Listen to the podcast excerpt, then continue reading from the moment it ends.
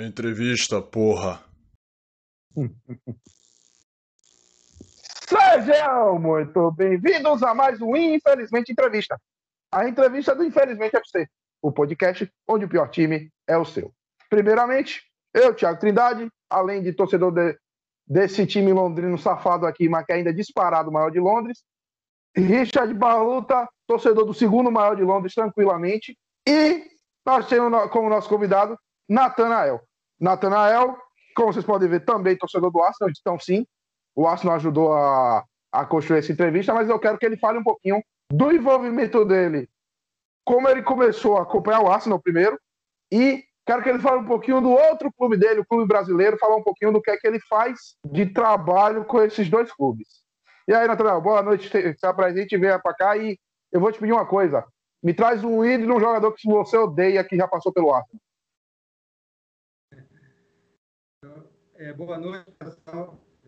Boa tarde para quem estiver assistindo manhã de tarde. E agradeço primeiramente o convite do Infelizmente FC. Eu admiro muito esse canal, venho acompanhando já há algum tempo. Agradeço ao Tiago aí pelo convite. Também faz parte lá do nosso grupo do Arsenal, né, do Arsenalista. Conheci, conhe, conheci lá no grupo Futebol Alternativo, depois que foi lá para o Arsenal também aí conhecendo agora o, o, o Richard, infelizmente FC. E eu sou Natanael, eu tenho o blog Arsenalista FC, um blog que eu criei em 2011. Eu vou começar falando, como você falou, do, de como eu comecei a acompanhar o Arsenal. Eu morei no Rio de Janeiro ali por volta da década de 80, até início da década de 90. Quando, no final da década de 80, início de 90, eu estava fazendo curso de francês, fazia, já tinha feito curso de inglês, estava fazendo curso de francês, estava até estudando, me preparando para fazer a prova do Rio Branco. E lá no Rio de Janeiro tem aquelas bancas, né, com principalmente no centro, que tem muitas revistas, revista importada. E eu conheci uma, uma revista eu, em francês, eu me interessei na hora porque estava estudando francês, é a 11 Mondiale. Não sei se ainda existe essa revista. E nessa revista eu comecei a ler várias matérias sobre futebol. Eu já era doido por futebol desde criança, sempre brincando lá, jogando botão, jogando bola na rua. Tinha um jogo também, um Scratch, que eu que é um jogo tipo futebol manager, mas era um tabuleiro, tipo banco, banco imobiliário, né? Você tinha as cartas, o dinheiro e tudo. Eu jogava aquilo ali também. Sempre anotava nos cadernos resultados de jogos, tabelas e tal. Mas futebol internacional praticamente eu não tinha contato nenhum. Só fui ter contato quando eu li, li essa revista, vi uma matéria do Arsenal. O Arsenal tinha sido campeão em 89, naquele Jogo memorável lá no Anfield, quando venceu o Liverpool. E a partir dali eu comecei a me interessar pelo Arsenal.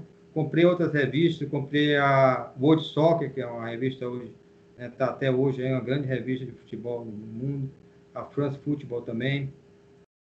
Só que naquela época não tinha, a gente não tinha informação, não tinha internet, começou assim no final da década de 90 a ter acesso à internet, aí comecei a acompanhar mais um pouco. Fiz também, é, comecei a me interessar a, a, fazer blogs.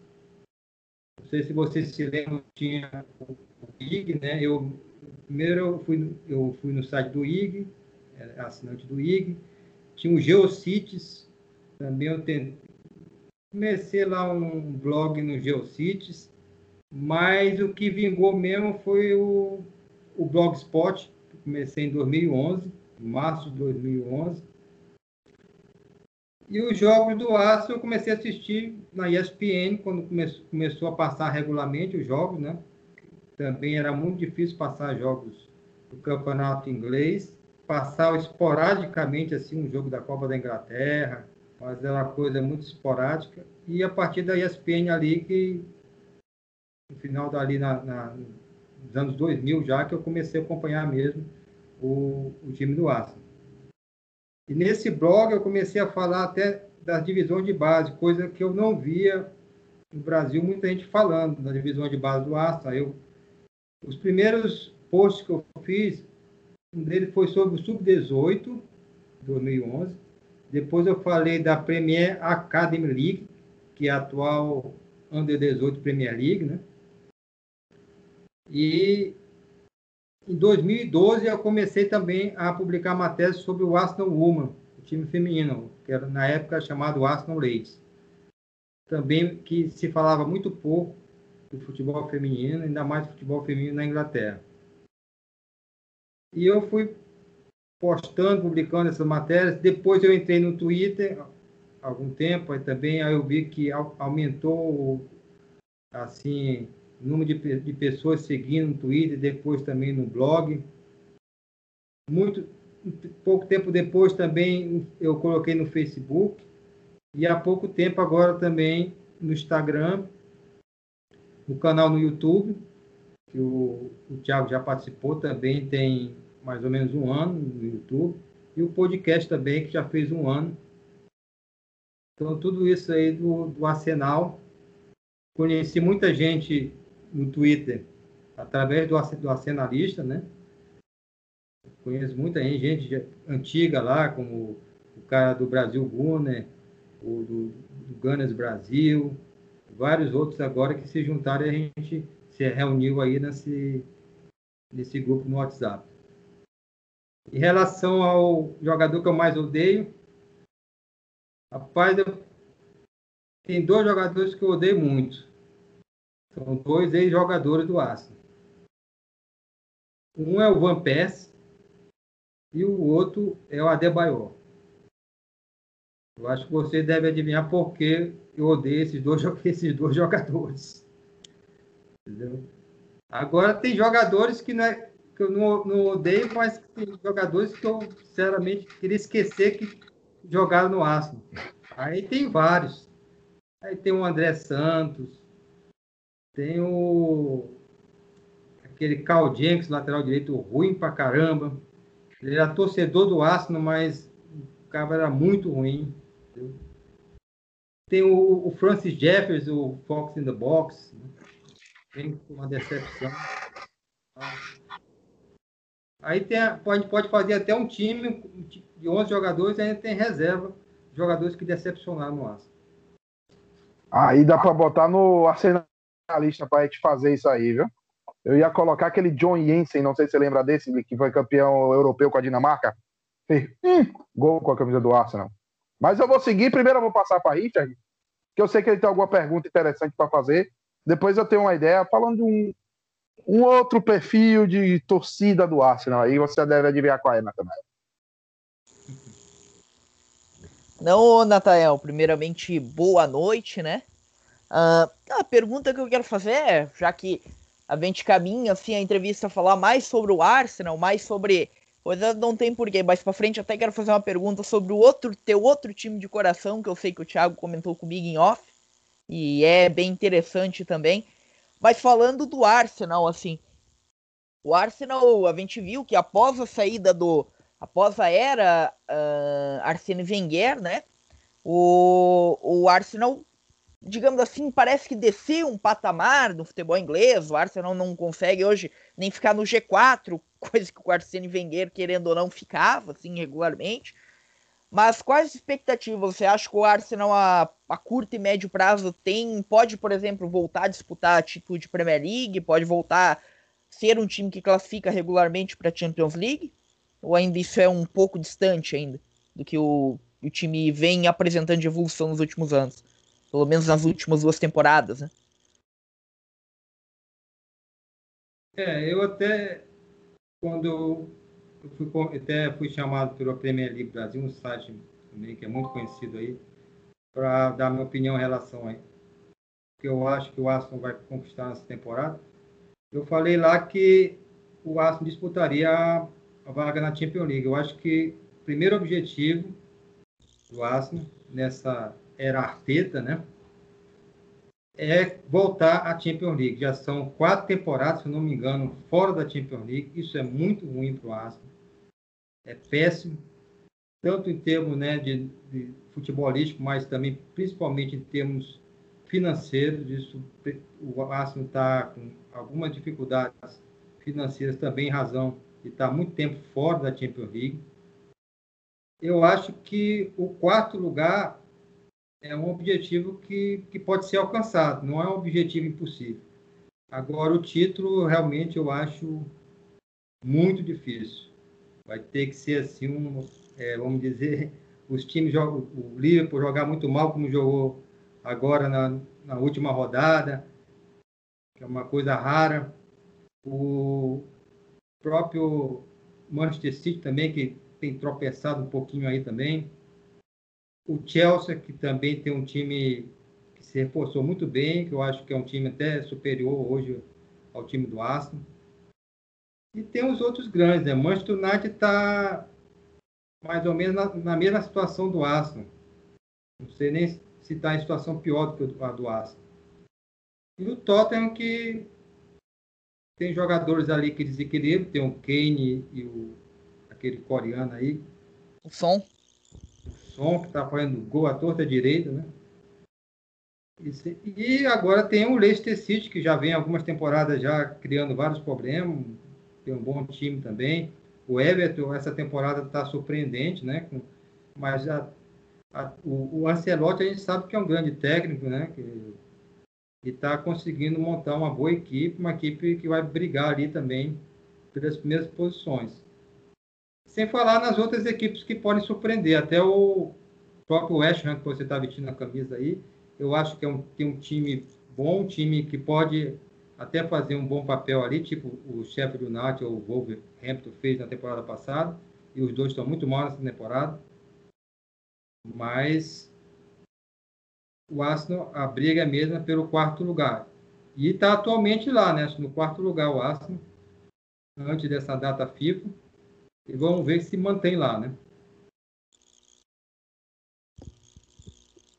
Muito bem. Quer fazer logo mais uma pergunta, Richard? Eu posso seguir? Não, Thiago, pode, pode seguir, pode seguir.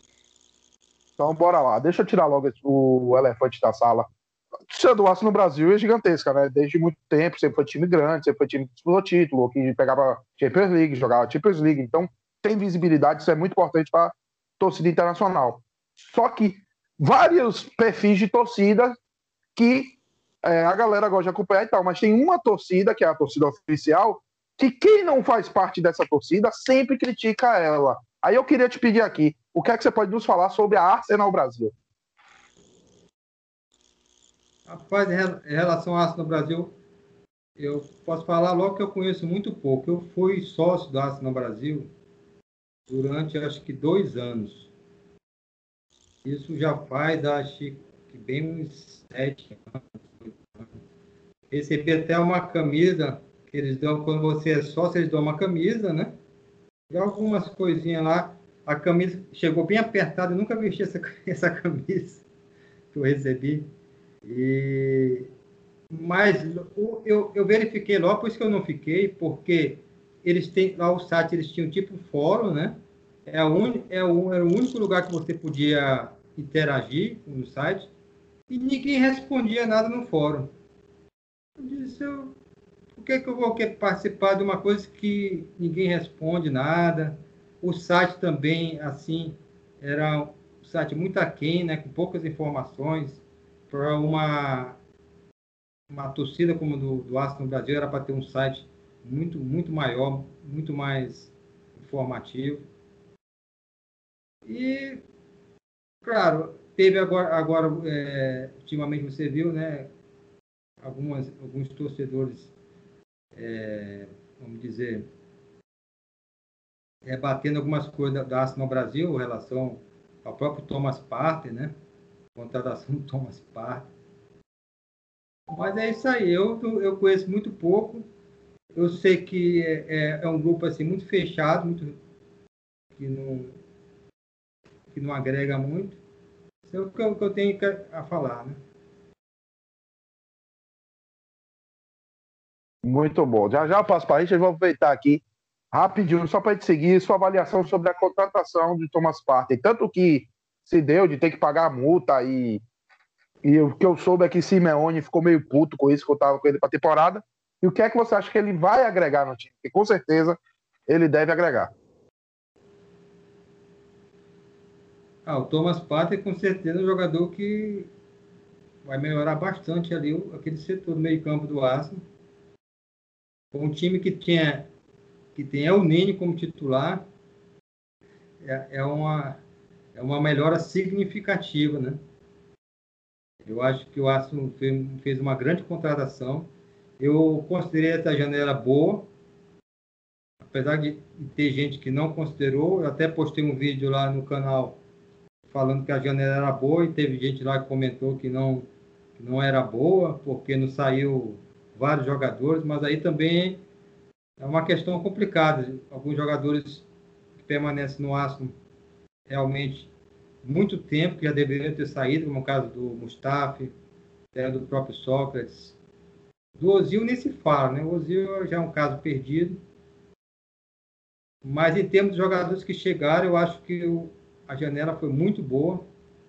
E o Aston vem bem, bem reforçado para essa temporada.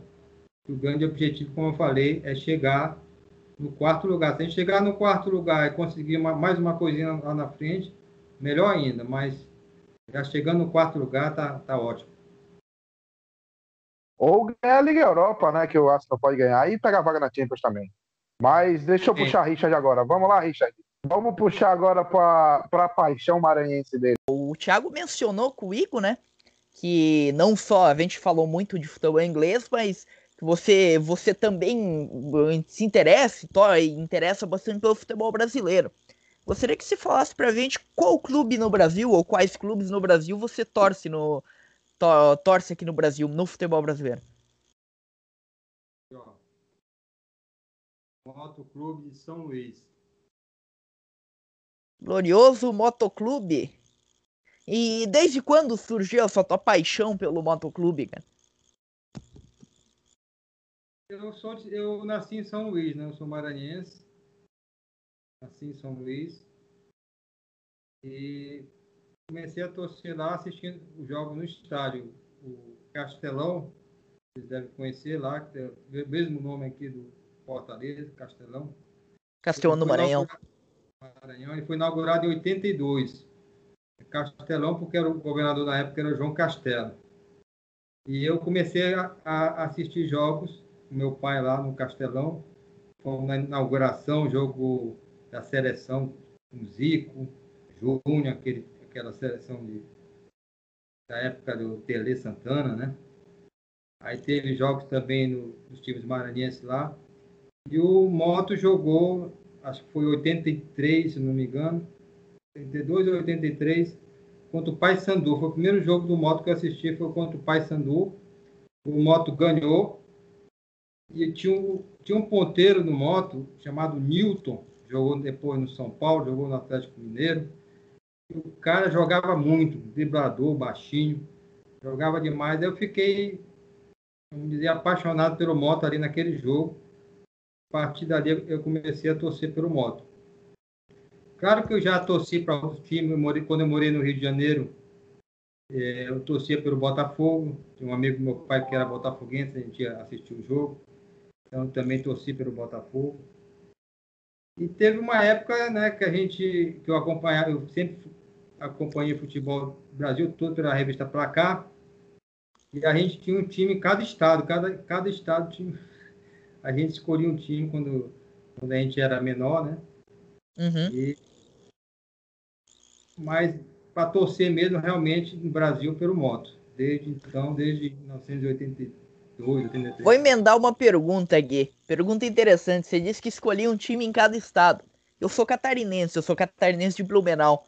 Tinha algum time de Santa Catarina que você escolheu ou chegou assim a acompanhar alguma coisa assim ou o Santa Catarina não era um dos estados que você chegou a escolher time? Eu gostava do Criciúma. Gostava da camisa do Criciúma. Né? Criciúma, né, que é também conhecido também por ter ganho a Copa, Copa do, do Brasil. Brasil. Ah, legal, legal. Glorioso Tigre. Deixa eu aproveitar e puxar aqui. Você não tem só o blog do Arsenal, né? Ele estava falando comigo até hoje. Temos o blog do Moto. Fala um pouquinho dessa experiência de falar sobre o Moto Clube. E eu vou aproveitar e me dar outra pergunta depois. O Moto passou por cada coisa que, vamos ser sinceros, né? Tá agora na Série D, mas chegou a jogar a segunda divisão maranhense. Como é que você fazia para acompanhar? O que é que você acha de acompanhar a Série D por, pela internet? E se você usa além da internet algumas outras mídias como rádio ou você assiste alguma coisa que fale sobre o motoclube ou sobre as competições que ele joga. Pois é, eu na mesma época que eu criei o Assinante FC, eu criei um blog chamado Motense FC, também para falar da, da, minha outra paixão do moto. Claro que você vê pelo Twitter, até pelo próprio blog, que a, a, o número de seguidores, o número de pessoas que leem Motense FC é bem menor do que o do, do Arsenal. Mas eu criei mais por questões mesmo pessoais, de o que eu gosto do, do moto. E o moto passou por uma fase terrível, que foi ali por 2010, 2009. 2009 foi o primeiro rebaixamento do moto. O Moto é, o presidente do Moto era um deputado, Kleber Verde, e foi realmente momento terrível do Moto. Um campeonato que, se eu não me engano, só, o Moto só jogou cinco jogos no campeonato, uma, uma fórmula de disputa lá que eu nunca tinha visto. Aí o Moto acabou sendo rebaixado. Aí disputou a, a segunda divisão em 2010, subiu logo, foi campeão e foi rebaixado novamente dois anos depois, de novo rebaixado para a segunda divisão. Aí com a ajuda do do Kleber, vocês conhecem o Kleber que jogou no Atlético Paranaense? Sim. O atacante Kleber. Uhum. Ele é uhum. torcedor do Moto. Ele ajudou Kleber o Moto. Pereira. Jogou Grande Kleber Pereira. É, Kleber Pereira jogou pelo Moto na segunda divisão, para vocês terem uma ideia. E ele ajudou muito o Moto, inclusive até financeiramente, até pediu ajuda para o Romário, na época, para ajudar o Moto. E a, quando o Moto subiu, subiu já melhor, mais bem estruturado, a gente conseguiu o título também, no, logo depois que subiu, foi campeão maranhense da primeira divisão. Mas o Moto ficou muito tempo fora do Campeonato Brasileiro desde aquela época que ele disputava a Série B na década de 90, que para mim foi uma das melhores épocas do moto, em termos de nacionais, né, de campeonato brasileiro. Desde que caiu da Série B naquela época, o moto ficou muito tempo é, longe né, do campeonato nacional, voltando a disputar só na Série D, quando a Série D começou. E o campeão foi até o o São Raimundo do Pará, se não me engano, que também estava no grupo do Moto. O Moto não passou na primeira fase, na, na primeira vez que disputou a Série D. E depois começou a disputar a Série D com, uma, com mais chances, chegando perto. Com, teve, acho que foi 2014, que perdeu para o Tombense a chance de subir. E subiu foi em 2016, quando nós ganhamos do Atlético Acreano, lá, em, lá no Acre, lá em Rio Branco, e o Moto subiu para a Série C. Um time que era dirigido pelo Rui Capino, se vocês conhecem. Um técnico que dirige várias equipes do Nordeste aí, tanto da Série C, Série D. E o Moto tinha um bom time, conseguiu subir, Infelizmente, não conseguimos chegar na final. É uma coisa também que o Moto não tem o campeonato nacional, que os torcedores do rival lá da coisa sempre encaram da gente, que eles têm campeonato brasileiro Série B, C, D, e o Moto nunca ganhou um campeonato nacional. E o Moto caiu logo na primeira, no primeiro ano da, da Série C. E ainda caiu com ajuda, uma certa ajuda do, do Sampaio, né? Porque se o Sampaio tivesse vencido o Botafogo, o Moto não teria caído. E a Copa do Nordeste o Moto também disputou algumas vezes, mas não, não foi bem.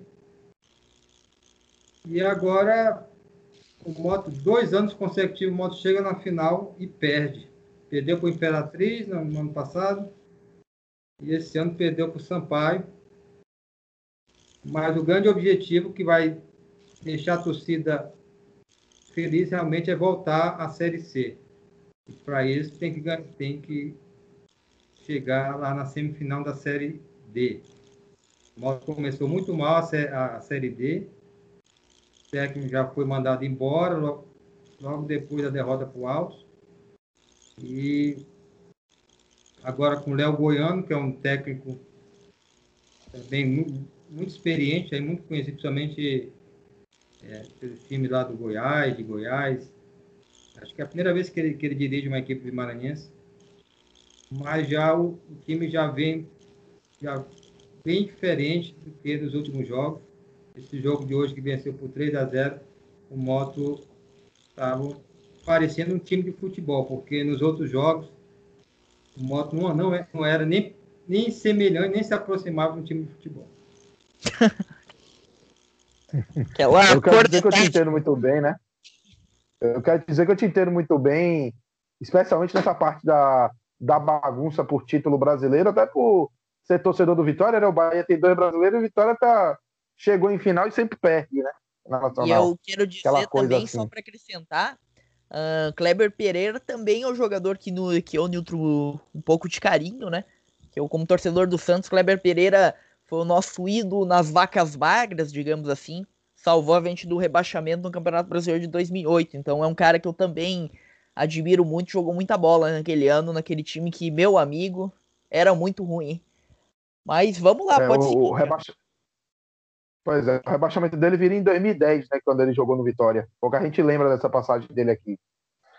Então, mais uma coisa, assim, agora vai ser uma pergunta mais geral, até porque você, a gente até conversa, né, de vez em quando assiste, você até me falou hoje do jogo do, do Moto que tava rolando, tava lembrado, mas tava trabalhando, aí quando parou, assisti um pouquinho. E assim, eu quero saber o que é que você acha do, do Maicujo, assim, como plataforma, para poder assistir os jogos. Porque a gente está acostumado a assistir jogo na TV, aí tem o Dazon, que passa também o campeonato inglês, que a gente assiste, a Copa da Inglaterra, mas a gente não tem o costume do Maicujo, que passa a Copinha e passa a Série D. Aí eu queria saber, até para poder, como torcedor, o que, é que você acha do Maicujo. É, o Maicujo é o tal negócio, é uma plataforma ainda que acho que precisa de, de melhorias ainda. Às vezes eu estou assistindo o jogo, realmente trava ou sai. E às vezes também você vê o, até a própria filmagem muito ruim né, do, de alguns jogos. Claro que é uma plataforma que muitos jogos são de graça, claro que agora a Série C parece que é paga também por jogo, né? mas a maioria ali dos jogos são de graça. Eu, o campeonato é a grande vantagem do Maicuja é que você pode assistir campeonatos, que, por exemplo, o Maranhense, até dois, um ano atrás, dois anos atrás, eu ouvia pelo rádio. Só na época da, da Esporte Interativo Nordeste é que pa, passou alguns jogos, mas também eram muito, muito poucos jogos, mais na, na final. Mas com a partir do Maicujo, começou a transmitir jogos do Campeonato Maranhense, praticamente todos os jogos. Até Campeonato Maranhense Sub-19 eles, eles, transmitem, né? Sub-17. Então, claro que você, por exemplo, vê jogo lá do Sub-19, Sub-17, que o cara está tá filmando ali do lado do campo, quase não, não dá para ver o jogador. Mas é, é, melhor, é melhor do que ouvir no rádio. E é a chance também dos clubes da Série D ter alguma visibilidade, né? Até para ficar mais conhecido nacionalmente, porque dificilmente também vai passar um jogo da Série D no Sport TV, né? Na Globo nem se fala, né? Nenhum canal aberto. E nesses canais fechados também não se interessam pela Série D. Só a da Zona, né, que se interessou pela Série C. Mas é tem os prós e os contras. O, o, contra é realmente a qualidade é bem abaixo do que as outras plataformas, os outros canais.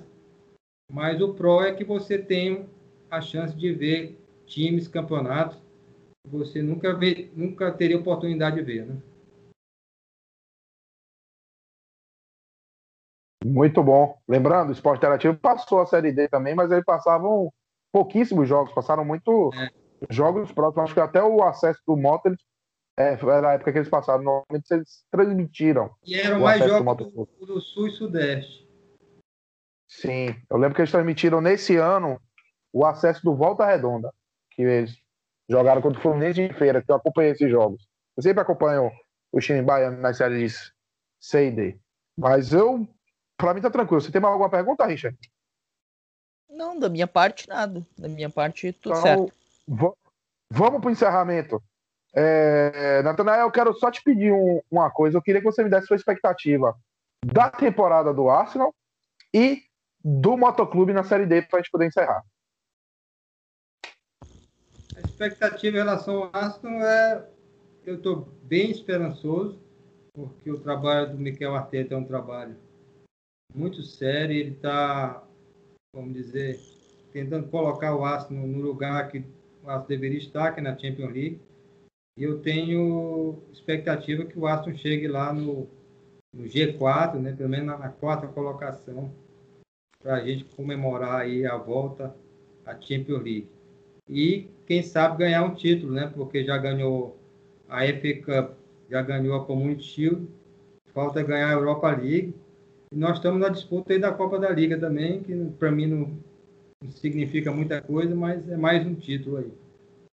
Em relação ao moto, eu sinceramente estava assim meio desanimado com o moto, acho que estava até pensando que o moto não se classificaria na primeira fase, mas talvez agora com alguns reforços com, e com esse técnico aí, o moto tem chance de passar na primeira fase. Claro que tem ali times nesse grupo que são, por exemplo, o River, para mim, um time que deve passar. Tem também o, o próprio outro time maranhense, que caiu bastante. Juventude.